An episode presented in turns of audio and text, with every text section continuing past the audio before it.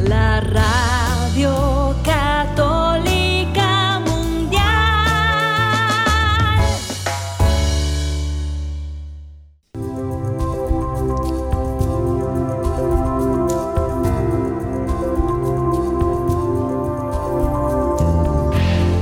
Oración y vida, un programa para convertir la vida en oración. Hay un dicho entre nosotros que dice así, dime cómo rezas y te diré cómo vives. Dime cómo vives y te diré cómo rezas. Porque mostrándome cómo rezas, aprenderé a descubrir el Dios que vives y mostrándome cómo vives, aprenderé a creer en el Dios al que rezas. Oración y vida, una oportunidad para rezar juntos los unos por los otros. Que nuestra vida habla de la oración y la oración habla de nuestra vida.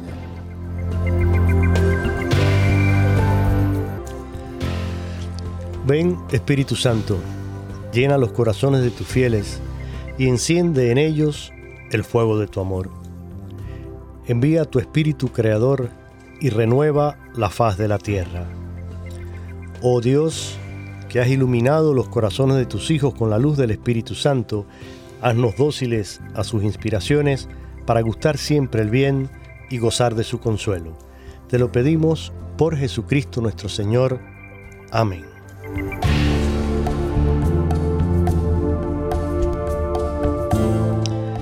Como cada lunes es una alegría, un gusto inmenso y una gran bendición poder estar con ustedes a través de este programa Oración y Vida desde el estudio 4 de Radio Católica Mundial, transmitiendo desde la ciudad de Birmingham en el estado de Alabama, al sur de los Estados Unidos.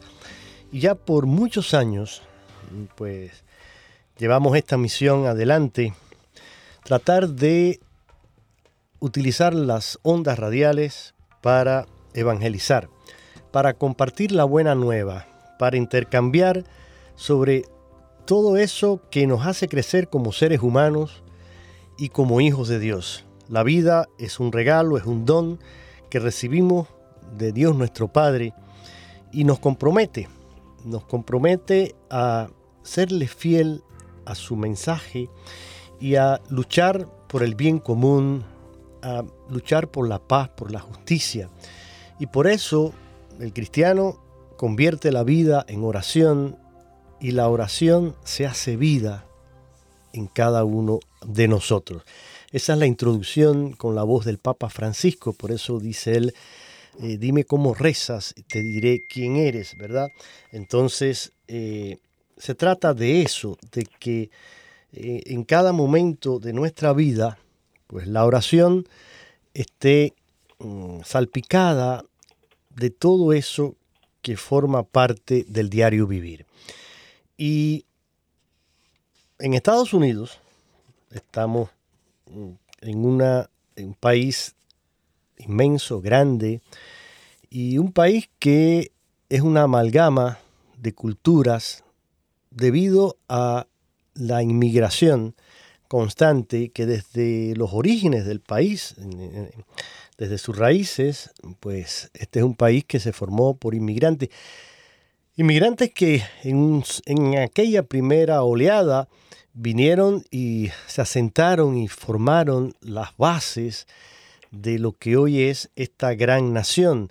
Y a partir de, ese eh, asentamiento y de ese ir creando lo que podemos llamar la, la, la, fundación y, los principios sobre los que se erigió esta gran nación, pues gracias a ellos tenemos hoy lo que llamamos Estados Unidos y sigue siendo una patria que acoge a los inmigrantes con altas, con bajas, con cosas que mejorar, con situaciones eh, diferentes, unas veces mejores, otras peores, pero seguimos siendo una nación que abre los brazos y brinda oportunidades. Eh, los que han viajado y los que han tenido la oportunidad de visitar otros países, pues sabrán que, que es así. No en todos los países existen las posibilidades que nos brinda esta gran nación. Y como cristianos, como católicos, pues nosotros también estamos llamados a, ayudar y a fomentar esa acogida y, hacer posible que todos podamos realizar nuestros sueños, nuestro futuro. Y en este programa, concretamente el cuarto viernes de cada mes, y ya son varios viernes, lo que me acompaña Olga Villar. Olga Villar es eh, la directora de formación y programas del Instituto de Pastoral del Sudeste de los Estados Unidos, conocido por muchos de ustedes como el CEPI, S-E-P-I, que es, repito, Instituto eh, de eh, Pastoral del Sudeste de los Estados Unidos. Y hoy vuelve con nosotros porque hemos estado mm, desarrollando mm, en, programas anteriores un poquito eh, el tema este de la pastoral hispana y lo hemos hecho teniendo como un poquito como columna vertebral, diríamos, o como documento base, aunque enriquecido por su experiencia, por otros, eh, otros documentos y tanto del magisterio de la iglesia como del propio instituto del CEPI. Eh, pero básicamente hemos estado utilizando un material que es un buen resumen sobre este tema elaborado por la diócesis de Savannah, aquí en los Estados Unidos. Y hoy vamos a brindar un poco más de elementos que nos ayudan a crecer, fomentar y realizar una mejor eh, pastoral hispana en nuestras comunidades. Olga, gracias una vez más por eh, estar con nosotros, por sacar unos minutos de, tu agenda que yo sé que es bastante cargada y los lunes pues claro, comienzo de semana, a veces son un poquillo más eh, complicados, más enredados, pero aún así con, gran generosidad y con, y con gran amor tú has dicho presente. Gracias Olga por estar aquí. No, no, soy yo la que agradece esta oportunidad de poder compartir la, la vida, el amor, la pasión por la iglesia y por esta iglesia hispana, donde Dios, aquí en esta en este país que nos ha acogido, ¿no? que no solamente nos acoge, pero también acepta lo que nosotros traemos de riqueza, no solo cultural, sino también de nuestra fe Y, la, forma en la que expresamos nuestra fe. Así es, y, eso es una cosa que a veces mm, no la valoramos o, bueno, o la damos por sentado y no nos damos cuenta que es una gran, gran riqueza que tenemos y que hay que, primero que todo, agradecerle a Dios por ello y segundo, pues trabajar para que eh, siga creciendo y para mejorarla en cada momento. Y hablando de esto, fíjate, eh, yo te decía antes de empezar el programa y lo pongo, lo, voy a poner ahora mismo porque eh, me parece interesante, ¿no? y es precisamente un un pequeño audio en que vamos a escuchar a un obispo norteamericano. Desafortunadamente en el, en el audio no aparecía el nombre, yo no lo conozco por, cuando veo el video no, no lo identifico, no sé si a lo mejor tú por la voz quizás, eh, eh, porque él estuvo, y, y, esto está tomado, este clip de audio está tomado de una sesión matutina del el quinto encuentro que se celebró aquí sobre la pastoral hispana.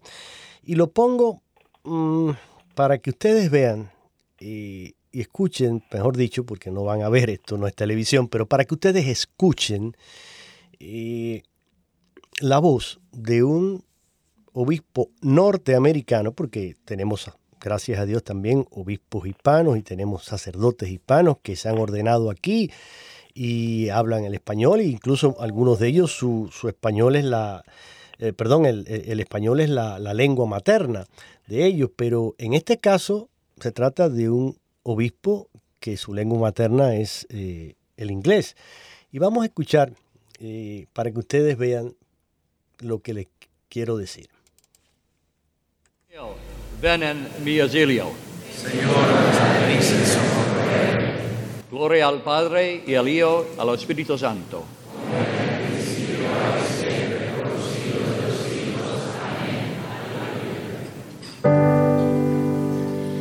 Alégrate, María, porque tu Hijo Cito.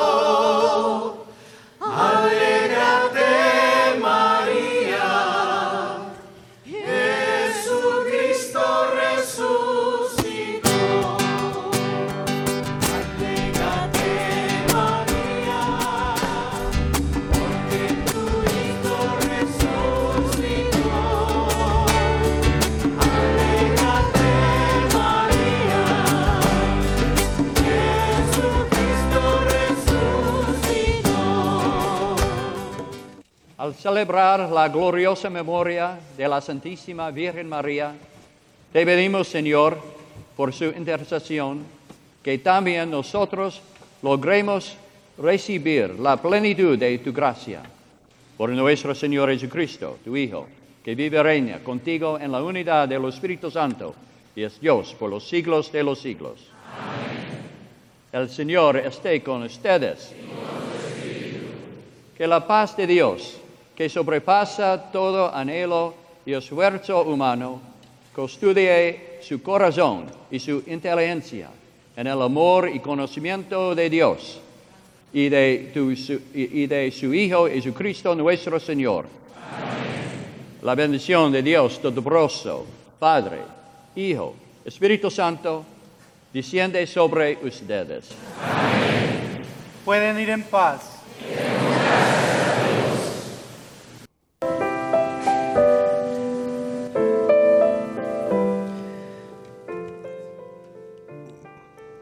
Compartí con ustedes este breve audio porque ciertamente yo lo escuchaba, le miraba a él en, ese vídeo y pensaba en mí mismo, que llegué ya adulto a este país, tuve que enfrentarme a, a una nueva lengua, una nueva cultura, aprender el inglés y ciertamente es difícil ya cuando uno tiene cierta edad eh, ponerse a aprender otra lengua.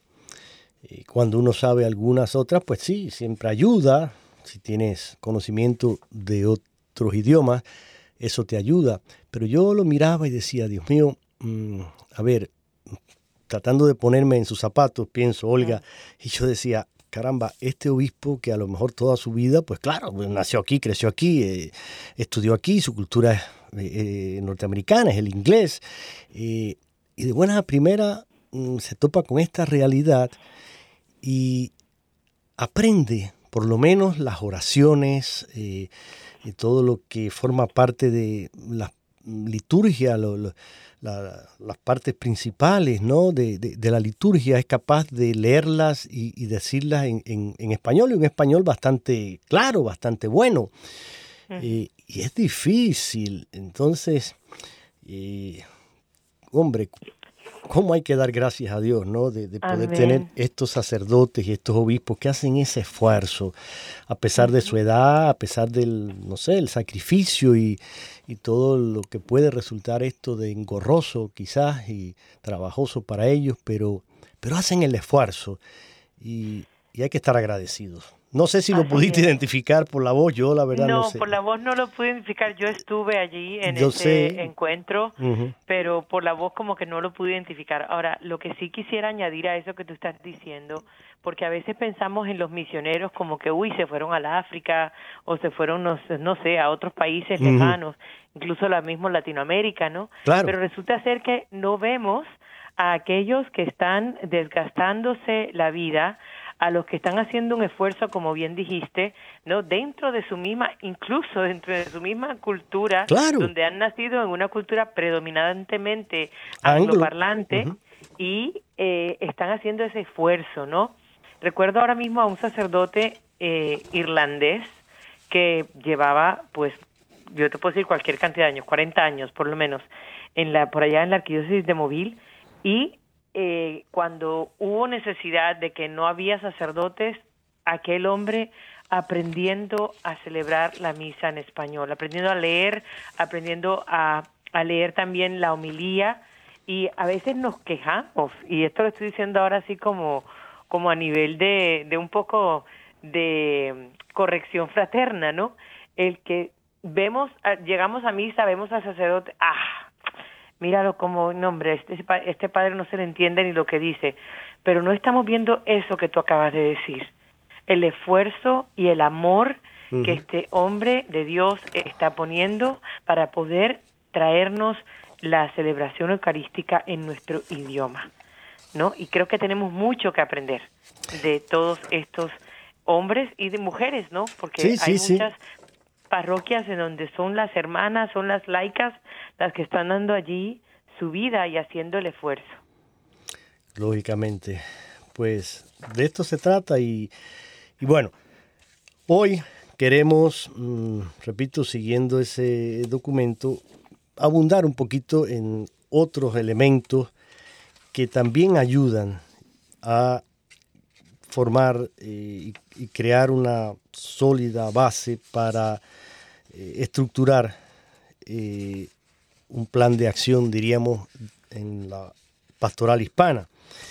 Y algunos de estos elementos que podemos mm, hoy mencionar, que aparecen aquí, yo voy a mm, simplemente mencionar algunos y ahí tú vas pues comentando, ampliando y vamos intercambiando. Yo quisiera, mm, y se lo pido a nuestro radio escucha, en la segunda parte, recuerden hoy estamos en, vivo, no siempre puede ser, pero hoy, gracias a Dios, eh, estamos aquí en vivo. Y me gustaría que en la, en la segunda parte, eh, después de escuchar una canción, cuando abramos nuestras líneas, que ustedes pudieran participar y compartir con nosotros su experiencia como inmigrante hispano católico aquí en los Estados Unidos. ¿Cómo has vivido eh, esa eh, experiencia? ¿Cómo eh, te has incorporado a una parroquia? ¿Cuál ha sido el, el aporte que has podido quizás realizar y, qué beneficios has recibido. No sé, un poco que sea un intercambio de, experiencias, ya sea que simplemente eres un laico que estás participando, pero si eres un, catequista o un, líder hispano en tu comunidad, o cualquier tipo de eh, trabajo que realices, de experiencia, sería bueno que la pudiéramos compartir y así pues aprendemos los unos de los otros y eso siempre es muy enriquecedor. Rapidito les digo los números. En Estados Unidos el número gratuito es 1-866-398-6377.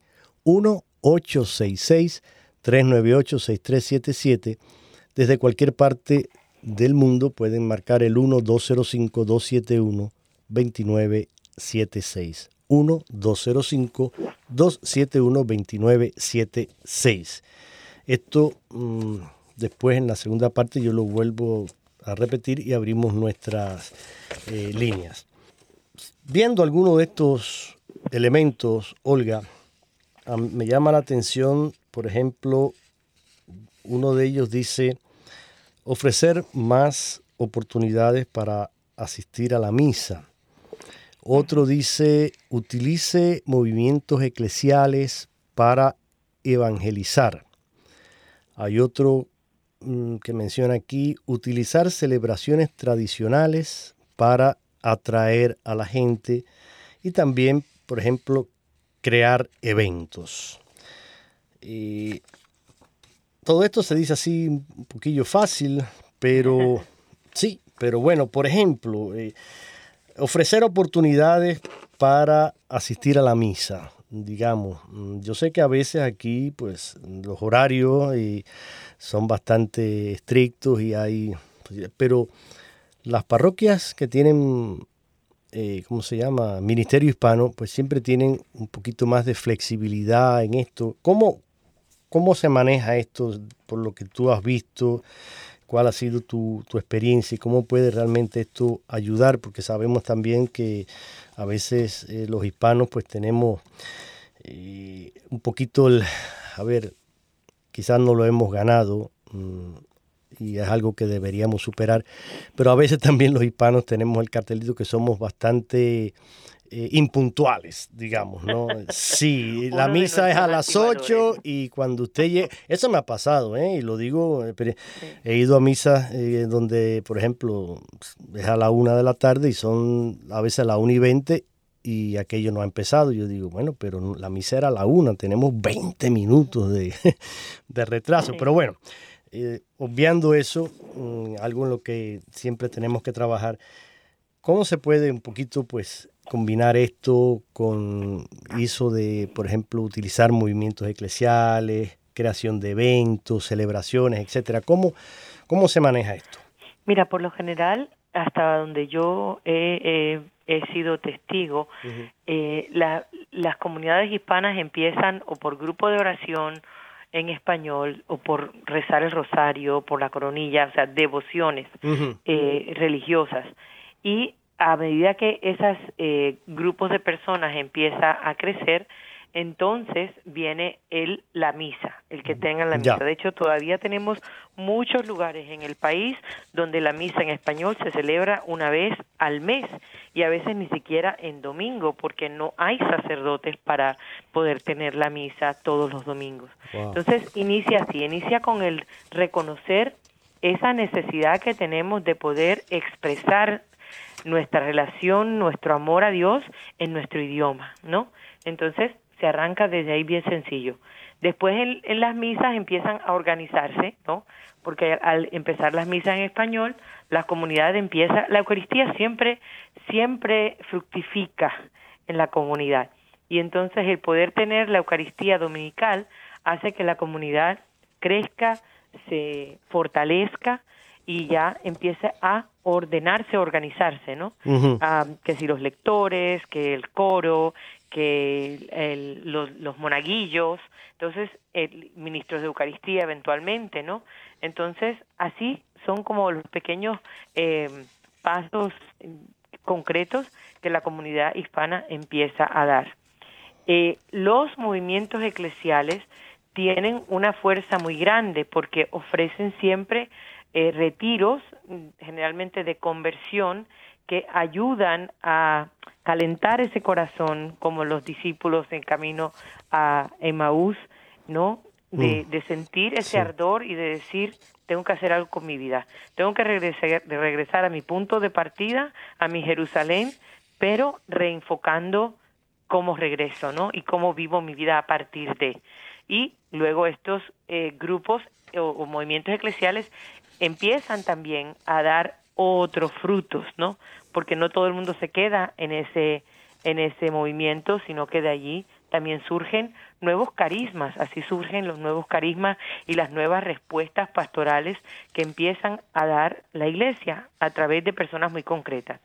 Entonces, yo creo que la misa es ese centro eucarístico desde donde se impulsa, donde nace un impulso misionero, que es el que ayuda a ir organizando cada vez más la comunidad a nivel parroquial o diocesano, ¿no?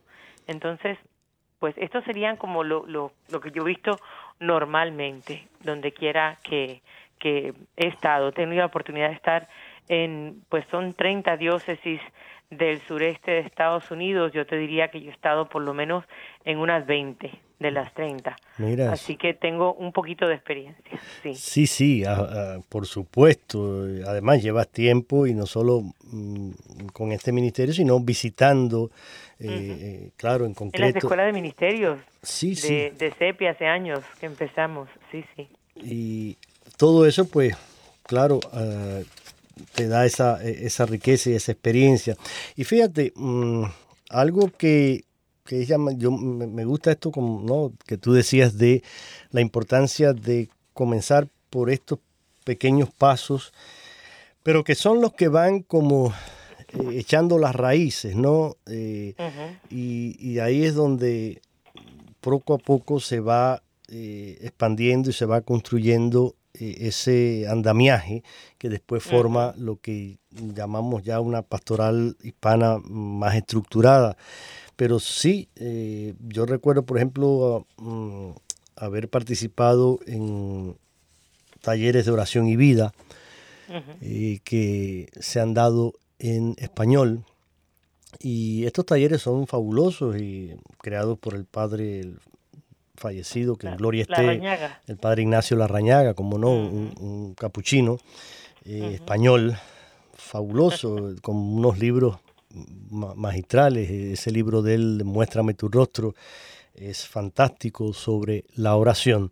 Pero estos talleres, por ejemplo, sí, mm, como dices tú, van eh, formando grupos y esos grupos van interactuando, y, pero poco a poco, pues se va creciendo. Yo creo que esa es una, un modo, ¿no? Eh, el rosario, la, todas estas devociones que forman parte, porque sobre todo nuestra espiritualidad hispana eh, es muy cercana a las devociones, a la celebración de todas estas eh, tradiciones y en los diferentes tiempos litúrgicos como, no sé, eh, la cuaresma, el, el, adviento, la navidad, pues hay toda una serie de celebraciones propias nuestras que pueden también servirnos para, si detectamos que hay un grupo, un pequeño núcleo de hispanos, pues intentar hacer algo en esta línea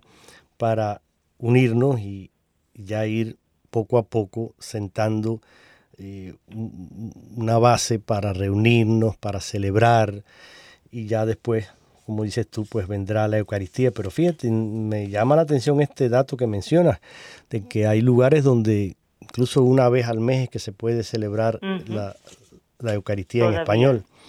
Todavía. Mm. Si vemos en el, en el en los datos del quinto encuentro que mm. todavía siguen siendo muy vigentes porque, sí, porque... hace solamente un par de casi tres años ya vamos para los tres años en septiembre uh -huh. con el favor de Dios pero sí vemos todavía allí el número que es interesante ver el número de o sea las estadísticas y ver que eh, existe eh, misas donde hay o sea misas semanales pero luego hay una vez al mes eh, lo, el número de sacerdotes inmigrantes, el número de sacerdotes nacidos en Estados Unidos, el número de sacerdotes inmigrantes sigue siendo el número más alto eh, de, de, de, los que están sirviendo. Por lo tanto, eh, los que son nacidos aquí siguen siendo un reto, ¿no? Que cuando hablamos de una pastoral que sea, que responda a la realidad de este país, pues el número más grande de, de hispanos, de latinos, uh -huh. es aquel que ha nacido dentro del país, ¿no? Que viene de segunda, tercera, cuarta generación. Entonces necesitamos de verdad urgentemente, y voy a meter el corte comercial, que nuestras familias más eh, se eh, puedan promover las vocaciones dentro de sus familias, porque sí, es hermoso el trabajo que están haciendo los sacerdotes que vienen de, de otros países, ¿no? Pero ¿quién conoce mejor este país que aquel que ha nacido, navegado en, las dos culturas, ¿no? O realidades multiculturales. Entonces es importante el que se, se siga atendiendo una pastoral juvenil dentro de nuestra pastoral, que sea una prioridad para que podamos responder desde de, vocaciones nativas de aquí. Los hijos nuestros, los nietos nuestros. Eh, hablando de, de este quinto encuentro que, como bien dices, va ahora para ya en septiembre, si Dios quiere, tercer año de haberse celebrado, pero y en algún programa vamos a tener que hacer un, porque mencionamos claro, y todo el mundo cuando oye quinto encuentro, pues supone que hubo un primero, un segundo, un tercero y un cuarto. Y es un tema que me encanta. Jorge, sí, yo creo, y yo miré también, estuve haciendo una, vamos, una búsqueda ¿no? sobre esto, y es interesante eh, cómo fue ese proceso desde el primer encuentro hasta este quinto encuentro, lo que significó cada uno de ellos. Creo que en nuestro próximo programa deberíamos dedicarlo a eso, a repasar eh, el, sí, el, mensaje y, todo lo que tuvo que ver con esos primeros encuentros, ¿no? Pero bueno, hablando de esto... ¿Qué es eso lo que ha ido formando lo que conocemos hoy como pastoral Claro, claro, exacto, la génesis está ahí. Eh, y, por eso sería bonito ir a, esos orígenes, ¿no? Y, descubrir eh, cómo fue, porque estamos hablando de, la época de los años 70, ¿eh? que ha llovido bastante de, allá para acá. Pero bueno, palabras de Monseñor Arturo Cepeda, obispo auxiliar de Detroit y presidente del subcomité de asuntos hispanos de la Conferencia de Obispos Católicos de Estados Unidos en una eh, reflexión con motivo de celebrarse el mes de la herencia hispana en los Estados Unidos. Decía esto, el proceso del quinto encuentro ha demostrado la profunda fe y el compromiso de los hispanos y latinos con la Iglesia. Al mismo tiempo, ha demostrado su espíritu emprendedor, una profunda conciencia y preocupación por las carencias sociales de nuestra sociedad, así como un fuerte compromiso con la justicia social, incluyendo una amplia gama de temas en defensa de la vida y la dignidad de la persona humana. Mm. Eh, fueron palabras, repito, de Monseñor Arturo Cepeda. Y en su reflexión expresaba también que tanto la Iglesia Católica como la sociedad estadounidense deben reconocer las contribuciones históricas y actuales del liderazgo hispano y latino en todas las esferas de la Iglesia y la sociedad. Decía él, este año, el mes de la herencia hispana, es especialmente significativo debido a que la Iglesia Católica en Estados Unidos está cosechando los frutos de un proceso de cuatro años llamado Quinto Encuentro Nacional de Pastoral Hispana Latina. Eh, creo que esto nos da una, una idea, ¿no? De la importancia que tiene la presencia hispana, no solo en la, dentro de la iglesia, sino dentro de la sociedad norteamericana.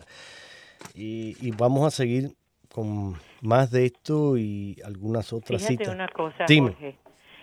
Cuando uno va a una a cualquier tienda, bueno, depende, pero a mí me asombraba en Alabama, viviendo en Alabama, cuando abrieron el en el eh, no, no damos nombre del supermercado, pero es un supermercado muy conocido. Ya. Y cuando yo fui a pagar en ese supermercado, pues yo llevaba arroz, llevaba frijoles, todo lo había comprado allí mismo, en ese, en ese supermercado, donde estaban comprando personas de otras culturas. Claro, claro. Pero yo me di cuenta que cuando fui a pagar, tenía la opción de hacerlo en español o en inglés. Mm. Entonces, si el mundo eh, de la economía eh, entiende que somos un número fuerte y que tenemos que ser, eh, en inglés dice cater to, que tenemos que ser atendidos en nuestra lengua, pues mucho más nuestra iglesia. Claro. Muchísimo más.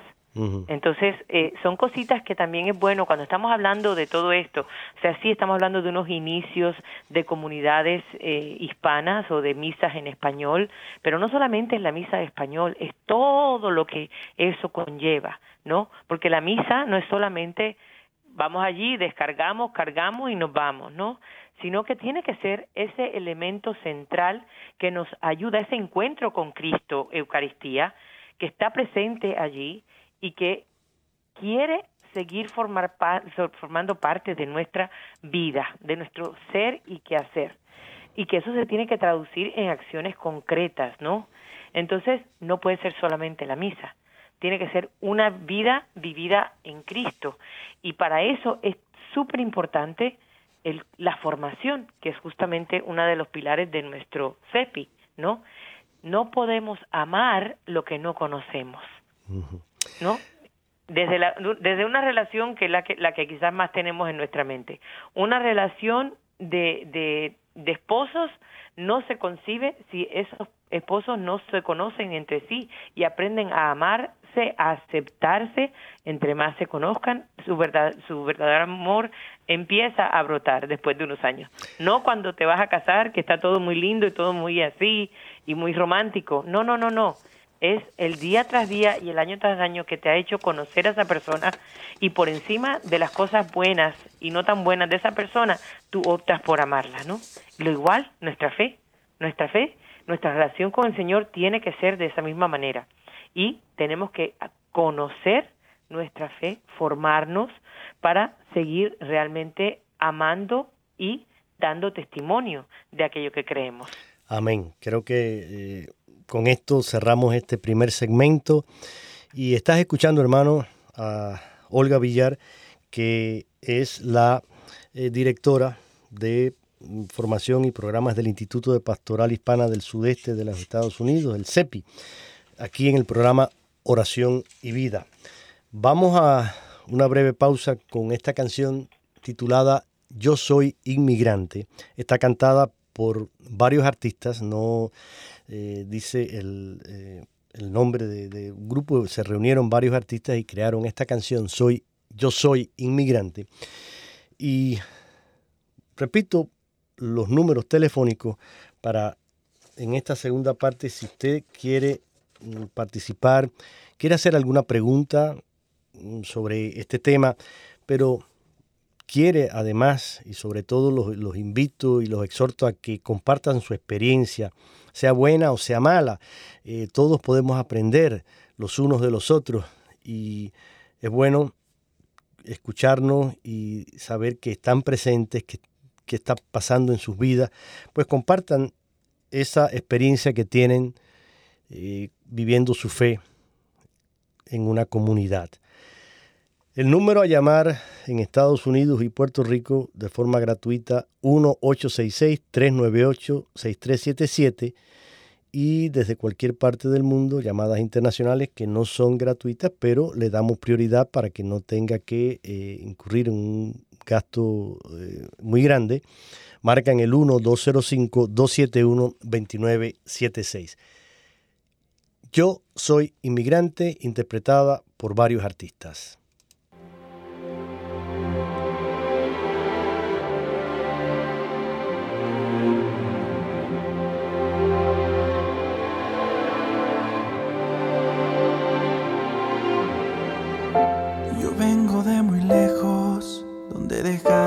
Amigos y familia en busca de mi sueño, que no les falte nunca el pan de cada día.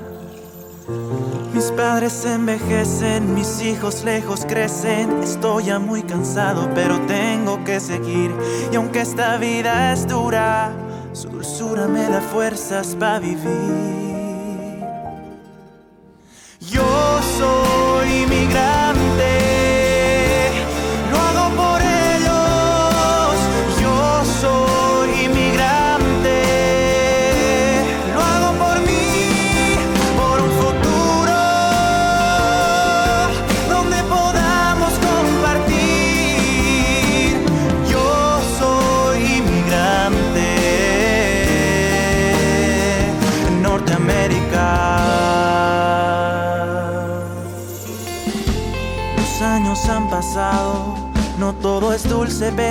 Menos amargo. Hay veces, sin embargo, que veo al cielo y me recuerdo entre sus brazos. Pensar que estoy tan lejos, que nos hacemos viejos. Estoy ya muy cansado, pero tengo que seguir. Y aunque esta vida es dura, su dulzura me da fuerzas para vivir.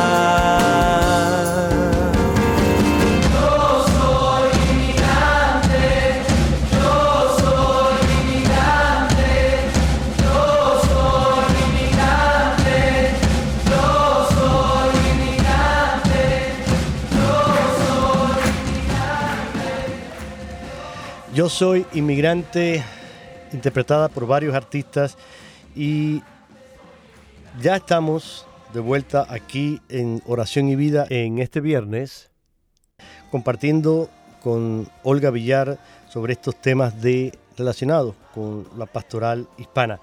Y vamos a darle paso, mi querida Olga, a un tocayo mío, se llama Jorge, igual que yo. Así que mira que me, emociona porque no son muchos los Jorge que llaman y además este querido amigo y hermano en la fe que lleva eh, mi nombre, pues eh, está llamándonos desde Mérida, en México. Bienvenido, oh, Jorge. Un gusto tenerte en el programa. Jorge. A ver qué pasa, que no nos escucha. Un segundito. Son los vientos huracanados. Sí, no, no sé. A ver, mm, debería estar eh, escuchándonos. a ver, Jorge, le escuchamos. ¿Está usted ahí? Ok, vamos a hacer una cosa. Vamos a ponerlo aquí de vuelta. Y a ver, Nelson. Sí, Jorge, estoy aquí. Ok, eh, pues Nelson nos está llamando, Olga, desde eh, Naples. Mérida. No, oh, Nelson está llamando de, de Naples, ahí en Florida, cerca de, cerca de ti ahí, relativamente. Así que, bueno, ¿qué querías compartir con nosotros, Nelson? Eh, Jorge, eh, Olga, Dios les bendiga. Buenas tardes, ¿cómo están? Muy bien, gracias a Dios. Qué bueno. Eh, bendito sea el Señor, estamos en una gran nación, Jorge, y todavía que tenemos la oportunidad de profesar nuestra fe. Yo soy camionero. Yo estuve eh, caminando los 48 estados de los Estados Unidos y la verdad que es una delicia usted poderse arrimar a la iglesia. Claro, hay unos sitios que no son en español, como los pero bendita sea la tecnología, porque yo lo que hacía era que escuchaba la misa en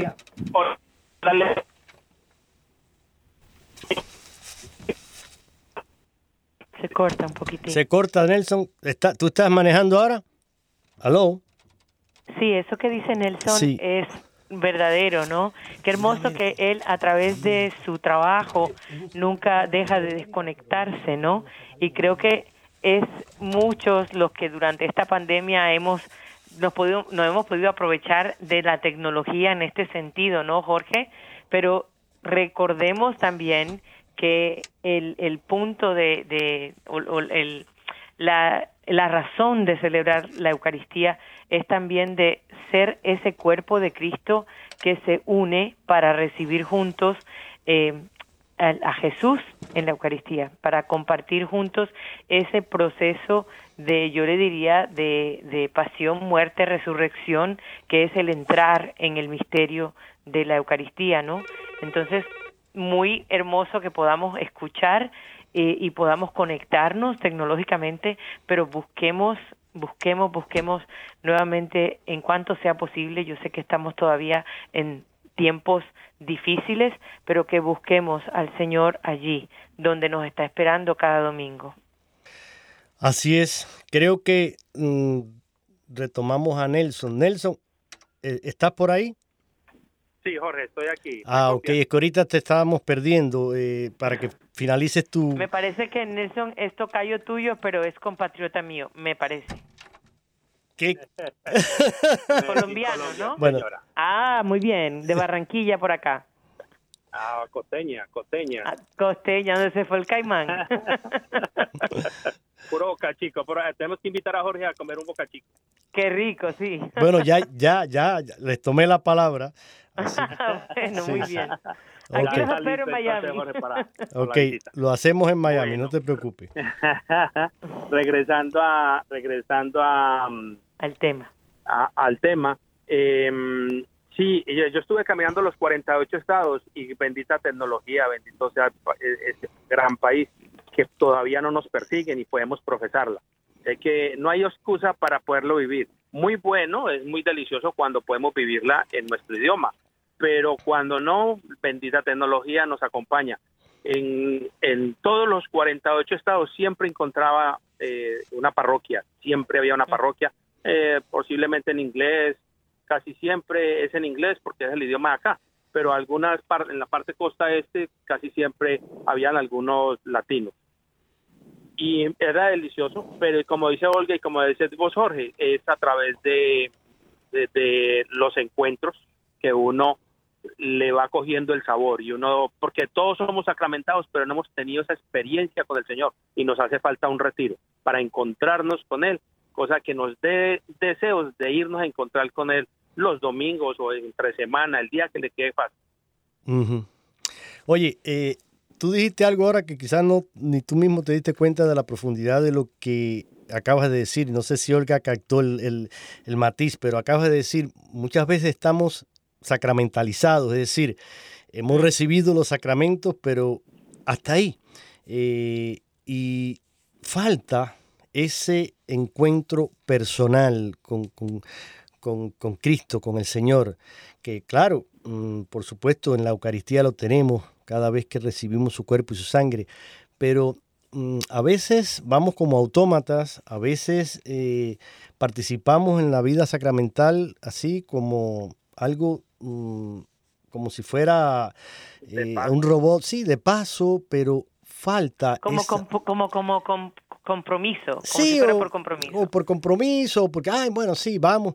Pero si no hay detrás un, ese encuentro que tú decías, mm, yo creo que, y, esa, esa evangelización, pues claro, tiene que partir de, de esa vida de oración y de ese querer conocer eh, al Señor más, Mm, profundamente y eso se logra. De, hecho, Jorge, de hecho, en algún momento de, del caminar, alguna señora en algún momento me decía eh, que si yo mi argolla no me la quitaba, la argolla de mi matrimonio, de, mi matrimonio, sí. del compromiso del matrimonio, que si no me la quitaba, yo le decía, no, yo no me la quito. Y dice, ah, no, mi esposo sí, para no irla a rayar. Y le dije, no, no, yo no me la quito, no es que ese es mi salvavidas. ah, muy bien. ese es mi salvavidas una señora, cualquier mujer me ve con mi argolla y sabe que yo estoy comprometido, que pertenezco a... Ya está tomado, ya está separado. eso impacta. Lo que pasa es que hay otras personas que no tienen ese no tienen no tienen ese conocimiento del compromiso de las otras personas y creen que son argollas, son anillos normales y no realmente. Por eso es de oro, por eso es algo fuerte para que no se vaya a dañar.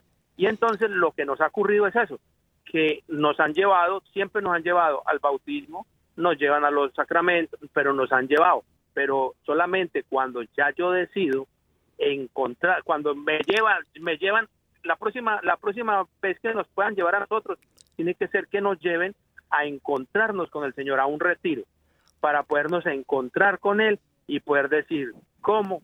Porque cuando a mí me to cuando a mí el Señor en ese momento me llama, yo digo, ¿cómo Señor? Pero yo que soy una porquería, Señor, yo que no soy un buen delegado, un buen delegado de mi país, Señor, que yo me decía, eh, Cristo cuenta contigo, Cristo cuenta contigo, Señor, conmigo, Señor.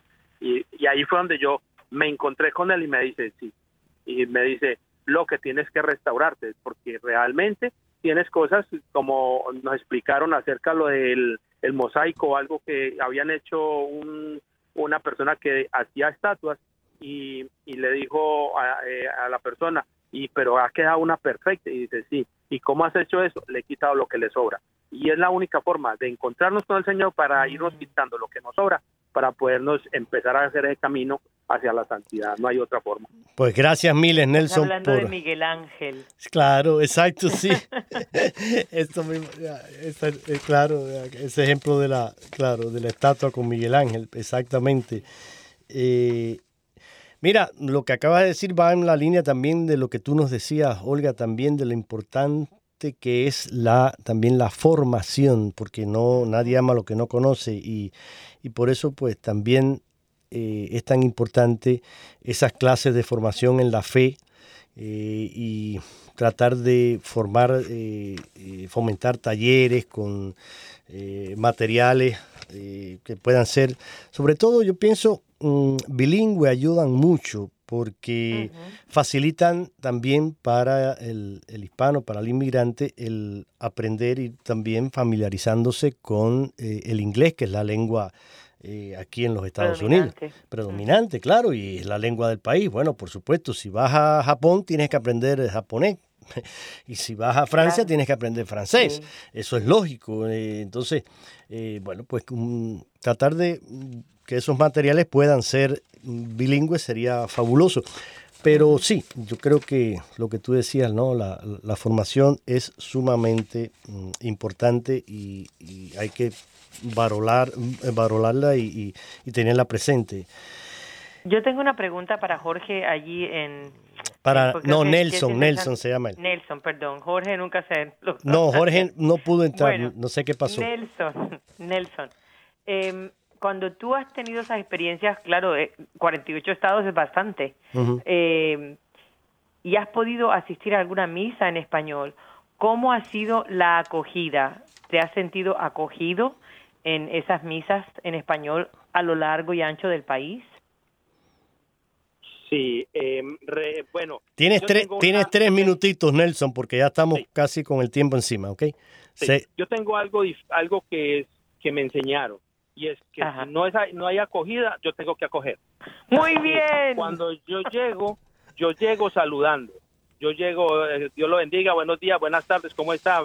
Y ahí, y ahí inmediatamente él ya sabe que yo vivo en, en Naples, que soy casado, que tengo hijos, ya yo, ya me conoce.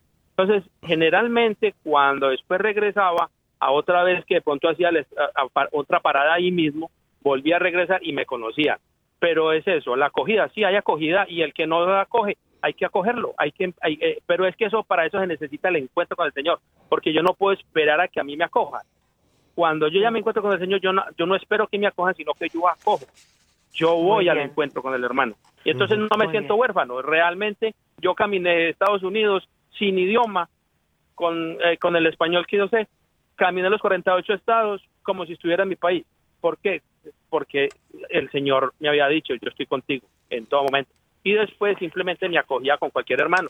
Inclusive una persona, una persona en inglés me dio un ray porque quedaba 10 millas de distancia, porque yo las caminé, 10 millas de distancia, y él me dijo, él no quería ir a la misa, un, americano. Yo con mi inglés machacado y todo eso le dije, no, es que yo soy camionero y estoy parqueado en tal parte. Y me dijo, ¿cómo así? Tú te viniste caminando y yo no quería venir. Y me dijo, pero ahí está la diferencia, Nelson.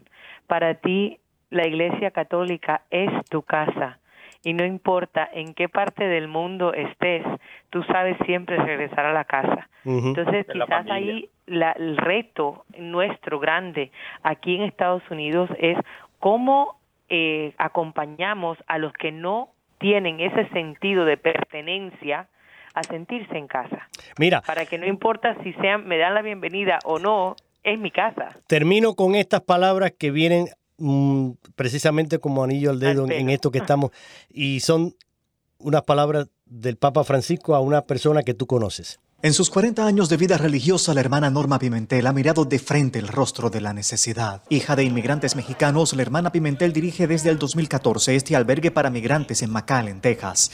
Aquí se les ofrece refugio a quienes acaban de cruzar la frontera con México. Lo que estamos haciendo aquí en la frontera, recibiendo a las familias, dándole apoyo, eh, eh, dándole, acompañándolas, eh, protegiéndolas. Esa es nuestra misión. Y, y, lo que estamos haciendo al hacer eso, estamos haciendo la voluntad de Dios. Madre Norma Pimentel. Una misión que no pasó desapercibida para el propio Papa Francisco. Gracias por dar la bienvenida, por recibir a esos, esos migrantes que vienen buscando una vida mejor, recibir esas palabras del Santo Padre es, es como una, una inyección de, de, alegría, de, de, ánimo, es increíble, ¿verdad? La acompaño desde aquí.